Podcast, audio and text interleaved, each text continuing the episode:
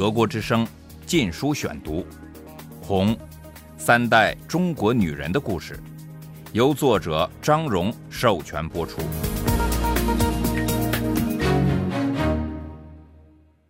第四章：亡国奴，走马灯似的换政府。一九四五至一九四七年，第二节。当时我母亲十五岁，正值豆蔻年华，招人喜欢，又是学校中拔尖的学生，好些官员派人登门提亲，但她告诉父母，她一个也不嫁，要自己选择丈夫。她对妇女所受的待遇向来很气愤，又深恨姨太太制度，父母也都支持她，但又畏惧权贵。不得不绞尽脑汁对求亲者婉转推却。有位副官长在定亲金条被拒后，闯进下家，威胁要用花轿强抬人。藏在门外偷听的我母亲听见后，掀开门帘冲进去，对着他说：“如果要那样，我就死在花轿里。”幸运的是，不久这位副官长的部队调防了。有位年轻的女教师刘小姐挺喜欢我母亲。在中国，如果朋友很喜欢你，往往会设法把你变成他们家庭的一员。在当时男女独自相识机会少的情况下，把自己的朋友介绍给兄弟姐妹，就成为讨厌媒妁之言的年轻人认识彼此的一个管道。刘小姐把我母亲介绍给她弟弟，当然先经刘家父母的认可。一九四六年春节，我母亲应邀来到刘家。刘老爷是当时锦州富商之一，刘少爷还不到二十，就俨然是个风流人物了。他身着墨绿色西服，上衣口袋露出折叠妥帖的手绢在锦州这样的外省城市，简直是少见的派头。他是北京辅仁大学学生，学习俄语和俄国文学。我母亲颇为动心，刘家人也喜欢我母亲。刘家很快派媒人向夏瑞堂提亲，夏瑞堂算是那个时代极开明的人。他问我母亲的想法，我母亲提出先做朋友，不做进一步的承诺。这在当时是很罕见的。传统男女在订婚前不能成双成对出现在公共场合，可是我母亲向往快乐和自由，希望能跟男子做朋友，而不一定非结婚不可。深知我母亲性格的夏瑞堂和姥姥退回了礼品，因为依照风俗，只要收礼就意味定亲，以后就很难改变了。我母亲开始和刘少爷来往，所有相识的人都说他们是天生地造的一对。夏瑞堂和姥姥也私下把刘少爷看作乘龙快婿了，但我母亲很快就看出他很浅薄，他从不去北京。整天在家里闲荡，过着公子哥的生活。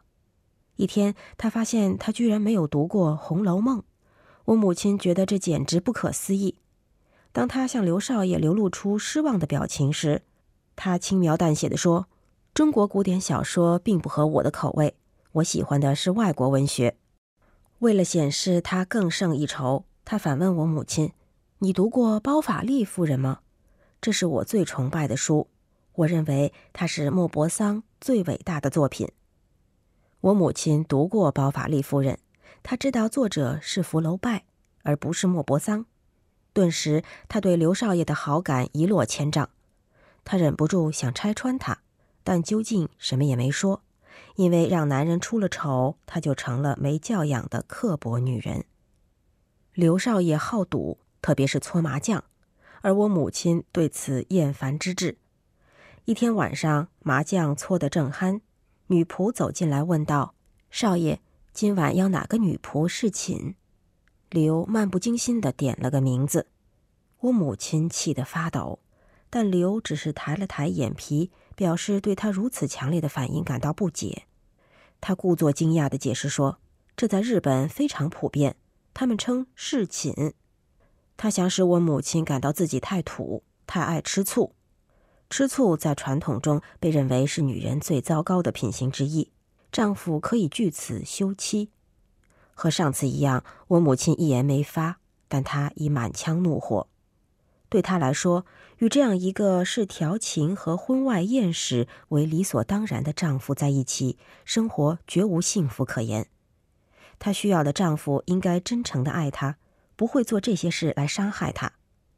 从此时起，他打定主意结束与刘少爷的关系。几天后，刘家老爷突然病故，因为刘家是名门，刘老爷又是一家之长，刘家决定大办丧事。头七天是入殓仪式，全家人跪在灵堂两旁守灵，请来的和尚端坐在灵堂前，齐声诵念《道头经》。刘老爷的遗体被安放在一个精致的雕花檀香木棺材内。紧接下去是豪丧祭典仪式，参加仪式的不仅有所有家庭成员，还雇了专门办丧事的人前来陪哭。从此时起，一直到七七四十九天后的出殡下葬，嚎啕声从早到晚不能断。同时，要不断为死者烧冥钱，使他在另一个世界有足够的钱花。死后第四十二天，刘老爷棺材被移入搭在院子里的帐篷内。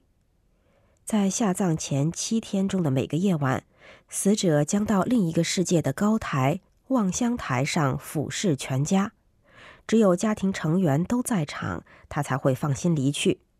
刘家急需未婚媳妇儿到场陪灵吊孝，一来满足富豪之家的体面，二来是刘老爷能看到儿媳妇儿。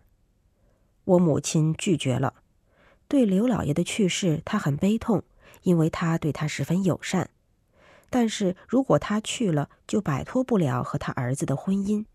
所以，当刘家派遣的说客不断登门催促时，他不为所动。夏瑞堂不反对我母亲与刘少爷断绝往来，但他在这个时候采取这种做法，对他来说是对不起死去的刘老爷，是很不光彩的。姥姥也焦急万分，她说：“街坊邻居都知道你和刘少爷的关系，现在人家有难，你甩手不管，让我和你爸爸的脸往哪儿搁？”他又很不能理解地说：“谁听说过一个姑娘家拒婚的理由是这个男人弄错了外国作家的名字？说他爱拈花惹草，哪个富家子弟不干些这种事儿？你用不着担心姨太太、丫鬟和其他什么人，你那么能干，还怕管不了你的男人？但对我母亲来说，管男人不是她所想要的生活。我姥姥内心也很了解。”但她希望我母亲快嫁人，因为不断有国民党官员上门来提亲。她对我母亲说：“你不嫁张三，就得嫁李四，躲过初一，躲不过十五。你一天不离开家，我就一天放心不下。想想看，刘少爷是不是比其他人都好得多？”我母亲仍说：“她宁死也不愿嫁给一个不能带给她幸福和爱的人。”刘家对我母亲大为恼怒，夏瑞堂和姥姥也非常生气，他们使出浑身解数，连哄带哭带骂带劝，却毫无结果。夏瑞堂终于对我母亲大发雷霆：“你丢尽了夏家的脸！我没有你这样的女儿。我母亲从不记得她曾如此对待过她，那我就不当你的女儿好了。”我母亲喊着跑出房间，打点好自己的东西。径自走了。德国之声《禁书选读》。在姥姥那个时代，离家出走是不可想象的。女人无工作可找，最多只能当佣人。就算当佣人，也要保人。但时代变了，一九四六年时，妇女可以自谋生路，能找到像教师、医生这样的工作。我母亲的学校有个师范班，为在此校读满三年初中的女学生提供免费食宿和教育。除考试外，唯一入学条件是毕业后必须当教师。班里大部分的学生都来自付不起学费的穷人家庭，或那些自认为考不上大学的人。上这个班被一般学生认为是下下策。我母亲一向自视是上大学的材料，因而当她申请时。班上同学很吃惊，我母亲于是声明自己愿意献身教育。虽然她尚未读完三年初中，但她是出名的优等生，轻松的通过了考试。就这样，在离开家后，他住到了学校。住校不久，姥姥就跑来央求他回家。他很高兴和父母和好如初，但坚持保留学校的床位。他决心不再依赖任何人，无论这个人多么爱护他。对他来说，师范班非常理想，他保证在毕业后有一份工作。那时大学毕业及失业很普遍。另一个好处是免费，因为夏瑞堂已开始受到经济恶化的影响。锦州未被俄国人拆卸运走的工厂现被国民党接收，但他们不能使经济复苏。全城只有少数几家工厂在低水准运转，而大部分所得又落入他们的私囊。国民党接收大员搬进了日本人腾空的漂亮住宅，紧靠夏家的那幢日本文官的住房，现在成了某国民党官员姨太太的私宅。锦州市长韩先生原是当地的一位穷小子，他透过没收日本人和汉奸的财产，成了暴发户，娶了几个姨太太。市政府被当地人称为“韩家大院”，因为里面大多数官员都和他沾亲带故。国民党占领义县后，我外曾祖父就从监狱里释放了出来，当地人说这是他靠贡献全部财产换来的。老百姓盛传国民党接收大员靠没收财产发大财。为了保护自己，获释后的外曾祖父把自己和姨太太所生的女儿嫁给了一个国民党军官，但这人只是个连长，没能提供给他多少帮助。外曾祖父丢了官财产，靠行乞为生，当地人称之为“蹲羊沟”。我外曾祖母听到这消息时。叮嘱孩子不要提供他任何帮助。一九四七年，外曾祖父颈部患了恶性肿瘤，他预感自己将不久于人世，三番两次托人带信到锦州，央求见见孩子。刚开始，外曾祖母拒绝了，但禁不住再三恳求，他软下心肠。于是我姥姥带着弟妹乘火车来到义县，这是十五年来姥姥首次与父亲重逢。此时的外曾祖父已形容枯槁，难以辨认了。他看到孩子们时，努力想从炕席上撑起身子，希望与孩子们有个亲热的表示。可是孩子们只说了一句“我们来了”，就站在门边一动不动，没有走近他。他露出不敢别有所求的神情，说：“玉林，叫一声爸爸。”但玉林不吭声。外曾祖父老泪纵横，脸部不断抽搐。姥姥看不下去，恳求弟弟叫一声，同时把弟弟推向父亲。玉林终于咬紧牙关，憋出一声“爸爸”。外曾祖父脸上才掠过一丝微笑，抖擞着拉住儿子的手说：“做个小买卖，能养家糊口，阖家团圆就知足了。不要当官，他会毁了你。”就像毁了我一样，这是他最后的话。他死时只有一位姨太太在旁守候，穷的连口棺材也买不起，尸体就用一个破箱子装着，草草埋掉。家里没有一个人替他送终。官场腐败现象越来越严重，蒋介石不得不设立打虎队追查贪官污吏。队名由来是因为老百姓把贪官污吏比作可怕的老虎，打虎队号召人们起来揭发贪污腐败，但事实证明这不过是掌权人向富人勒索钱财的方法之一。打虎本身油水就很多，更是无权无势者头痛的是明目张胆的敲诈。大兵们几乎天天光顾夏瑞堂的诊所，先是装模作样的敬礼。接着用可怜巴巴的声调说：“大夫，咱们弟兄缺钱用，您老人家能不能借我们一点钱？”拒绝是不明智的。任何人胆敢和他们顶撞，就会被扣上一顶共产党帽子，抓进监狱，甚至受到严刑拷打。大兵们看病不给钱也是司空见惯的。夏瑞堂并不特别在乎这个，因为他认为医生的职责就是治病救人。但令他痛心的是，有些人随便拿贵重药品如人参、鹿茸等，转身就在黑市上卖高价，而当时连普通药品都奇缺。内战越演越烈，驻守锦州的士兵猛增。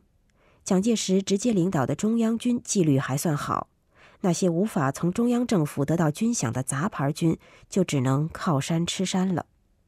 在师范班里。我母亲和一位白姑娘建立了友谊。她年方十七，漂亮、聪明、大方，在我母亲眼里，她是位可亲可敬的大姐姐。当我母亲向她诉说自己对国民党的不满时，白姑娘总是开导她：“你不能见木不见林，任何政权都有它的缺点。”白姑娘全心支持国民党，加入他的一个特务组织，任务是追查汉奸。但在一次特务集训中，上司要他暗中监视同学们，并随时汇报，他大吃一惊，拒绝了。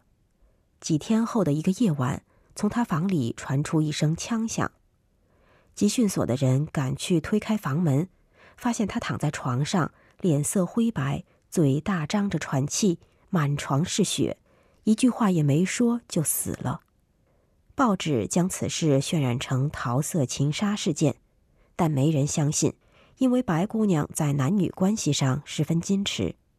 我母亲听说她被杀，是因为要求退出特务组织。悲剧并未结束，白的母亲在一个银楼老板家当女佣，她对独生女的死肝肠寸断，更对报纸造谣说他女儿是因情人太多争风吃醋被杀而悲愤交加，不久也悬梁自尽了。他的雇主因此受到地头蛇敲诈，宣称是他把白母逼死。老板满足不了贪婪的勒索，只得关掉银楼了事。德国之声《禁书选读》，《红三代中国女人的故事》，由作者张荣授权播出。